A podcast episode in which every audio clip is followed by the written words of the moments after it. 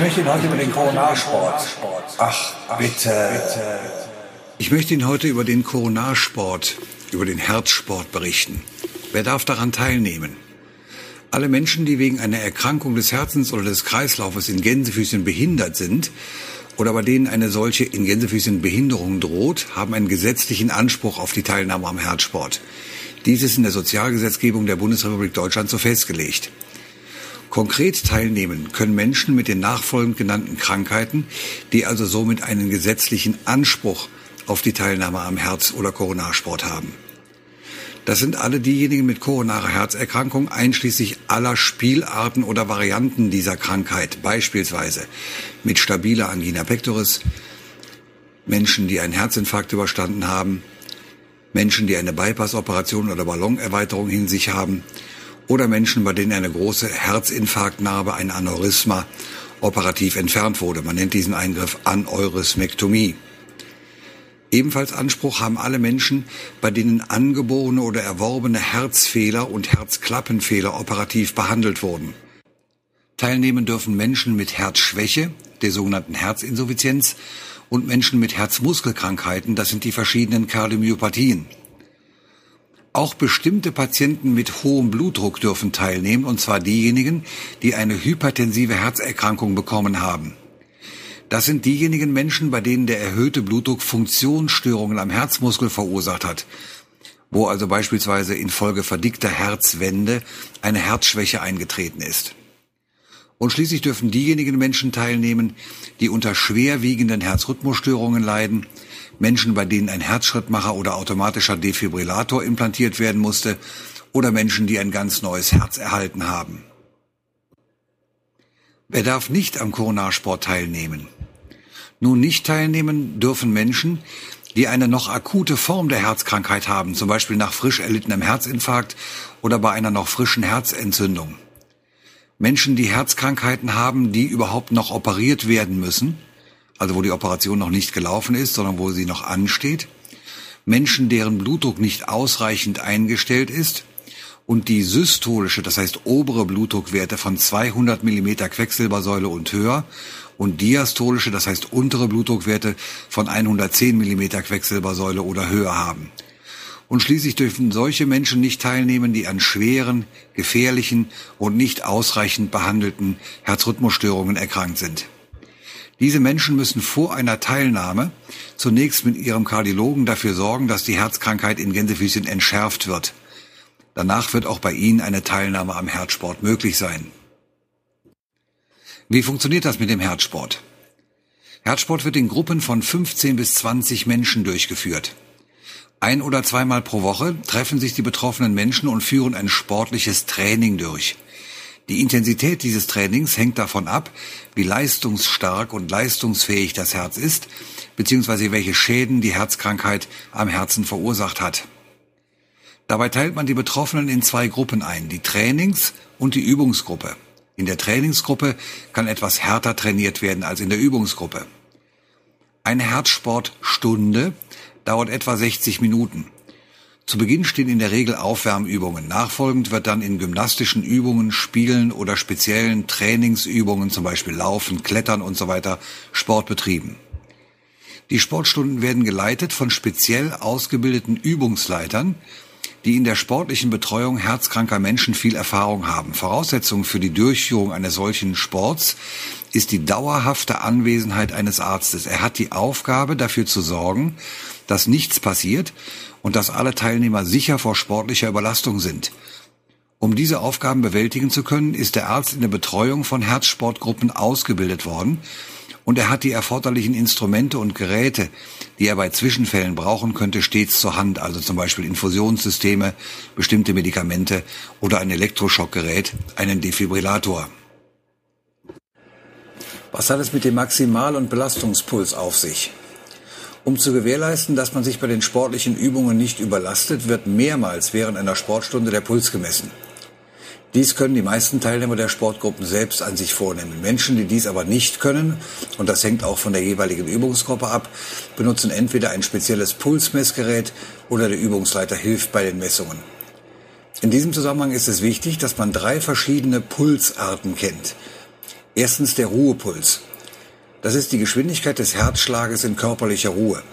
Sie beträgt normalerweise zwischen 60 und 80 Schlägen pro Minute. Menschen mit Herzkrankheiten werden jedoch oft mit Medikamenten behandelt, die den Puls absenken, beispielsweise Beta-Blockern. In diesen Fällen kann der Ruhepuls manchmal deutlich langsamer sein, etwa 50 pro Minute, ohne dass dies gefährlich wäre.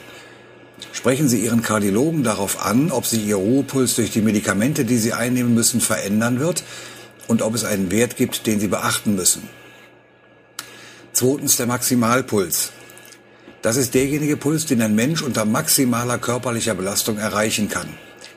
Im Idealfall errechnet sich dieser Maximalpuls nach der Formel 220 minus Lebensalter. Also beispielsweise, wenn ein Mensch 65 Jahre alt ist, 220 minus 65 ist 155. Das ist der Maximalpuls.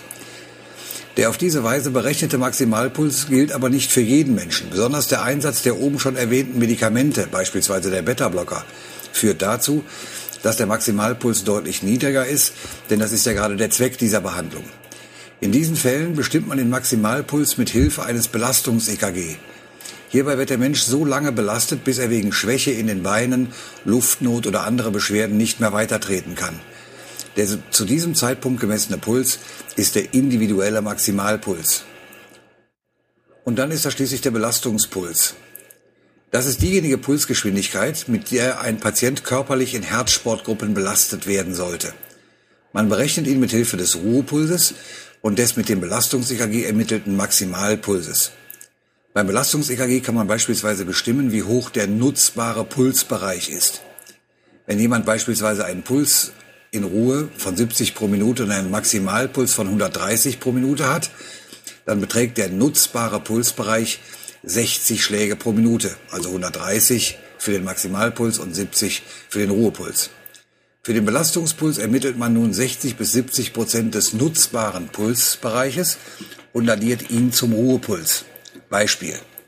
Der Ruhepuls ist 70 pro Minute, der Maximalpuls auf dem Fahrradergometer berechnet und gemessen ist 130 pro Minute. 130 minus 70 ist 60, also ist der nutzbare Pulsbereich 60 pro Minute. Nimmt man 60 bis 70 Prozent dieses nutzbaren Pulsbereiches, dann kommt man auf 36 bis 42 Schlägen pro Minute und der Belastungspuls berechnet sich also als 70 für den Ruhepuls plus 36 bis 40, also 60 bis 70 Prozent des maximalen Pulsbereiches. Das sind dann 106 bis 112 pro Minute und das ist der sogenannte Belastungspuls. Bei den Übungen des Herzsportes sollte man also darauf achten, dass man den Belastungspuls erreicht, das heißt man sollte ihn weder über noch unterschreiten. Wie lange sollte man denn am Koronarsport teilnehmen? In der Regel ist es ausreichend, wenn man an 90 Übungsstunden innerhalb von 30 Monaten, das heißt innerhalb etwa von zweieinhalb Jahren, einmal wöchentlich teilnimmt. Kann man eine Verlängerung am Koronarsport beantragen? Natürlich. Normalerweise ist eine Teilnahme am Herzsport dann beendet, wenn man 90 Übungsstunden innerhalb von 30 Monaten absolviert hat. Es gibt aber durchaus die Möglichkeit, noch längere Zeit daran teilzunehmen. Dazu muss man aber die folgenden Voraussetzungen erfüllen. Erstens. Wenn die Pumpfähigkeit der linken Herzkammer auf weniger als 40 Prozent vermindert ist, der Kardiologe bestimmt das in Form der sogenannten Ejektionsfraktion mit der Echokardiographie, und wenn aus dieser eingeschränkten Pumpfunktion eine Dauerbelastbarkeit, wie ich sie oben berechnet habe, von weniger als 0,75 Watt pro Kilogramm Körpergewicht resultiert, oder, und auch dann kann man eine Verlängerung beantragen, wenn die Dauerbelastbarkeit infolge einer Durchblutungsstörung des Herzmuskels auf weniger als 0,75 Watt pro Kilogramm Körpergewicht abgesunken ist. Auch diese sogenannte symptomlimitierte Dauerbelastbarkeit bestimmt der Kardiologe anhand bestimmter Beschwerden oder Veränderungen der EKG-Kurvenform aus dem Belastungs-EKG. In diesen Fällen kann und sollte eine erneute Teilnahme am Herzsport beantragt werden. Es ist auch in diesen Fällen sinnvoll, erneut zweieinhalb Jahre lang an insgesamt 90 Übungseinheiten teilzunehmen. Auch wenn eine Herzsportbehandlung abgeschlossen ist, sich die Herzkrankheit im weiteren Verlauf aber verschlechtert, sollte man natürlich erneut teilnehmen. Das ist besonders dann sinnvoll, wenn entweder ein erneuter Herzinfarkt aufgetreten ist oder wenn eine Herzoperation oder Ballonerweiterung notwendig war oder wenn ein automatischer Defibrillator implantiert werden musste oder wenn eine Herztransplantation notwendig wurde oder wenn man wegen schwerwiegender Herzrhythmusstörungen wiederbelebt werden musste. In diesen Fällen müssen die Krankenkassen eine Verlängerung des Koronarsports genehmigen. Wer bezahlt Ihre Teilnahme am Koronarsport? Zuständig für die Bezahlung sind die Krankenkassen. Sie rechnen die Kosten direkt mit der Herzsportgruppe ab, ohne dass sie irgendetwas damit zu tun hätten. Die Krankenkassen müssen ihre Teilnahme am Herzsport bezahlen, wenn sie die Voraussetzungen, wie ich sie oben beschrieben habe, erfüllt haben. Wenn die 90 Übungsstunden abgelaufen sind, endet normalerweise die Kostenübernahmeverpflichtung der Krankenkasse, sofern sie nicht die Voraussetzungen für eine Verlängerung oder erneute Teilnahme erfüllen, wie ich sie oben beschrieben habe. Wenn Ihre Teilnahme nicht weiter verlängert wurde, können Sie von sich aus selber weiter am Herzsport teilnehmen. Sie müssen die Kosten dafür allerdings selber übernehmen. Wie hoch diese Kosten sind, ist von Sportgruppe zu Sportgruppe sehr verschieden. Sie sollten sich danach erkundigen. Meistens liegen die Gebühren irgendwo so zwischen 10 und 20 Euro pro Monat. Wie können Sie sich für eine Teilnahme am Coronarsport anmelden? Wenn Sie Interesse haben, wenden Sie sich am besten an Ihren Hausarzt oder an einen Kardiologen. Wenn Sie einen Herzinfarkt erlitten hatten, wenn Sie am Herzen operiert werden mussten oder wenn eine Ballonerweiterung durchgeführt wurde, werden Sie aber oftmals schon während der Krankenhausbehandlung oder des Reha-Aufenthaltes auf die Teilnahme aufmerksam gemacht. Wenn die Ärzte im Krankenhaus, ihr Hausarzt oder Kardiologe grünes Licht gegeben haben, ist es erforderlich, dass der Hausarzt oder Kardiologe ein Belastungs-EKG und manchmal, das hängt auch von der Coronarsportgruppe ab, eine Ultraschalluntersuchung des Herzens vornimmt.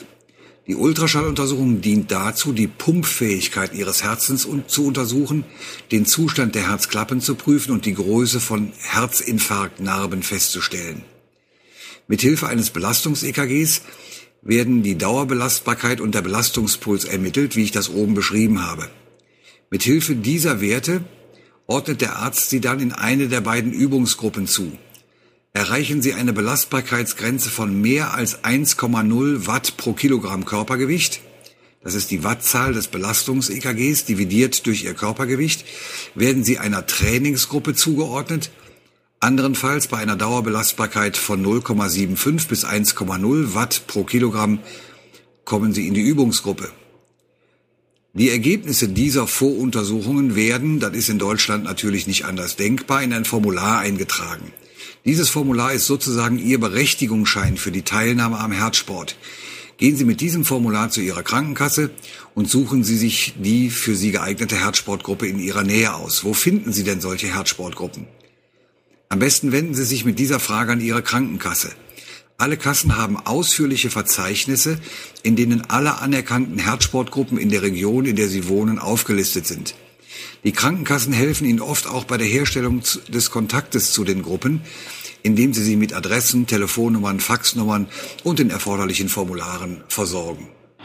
So, und jetzt wissen Sie Bescheid. Das wäre für heute. Wenn Sie mehr wissen wollen, gehen Sie im Internet unter www.cardionet.com. Und tschüss, bis zum nächsten Mal.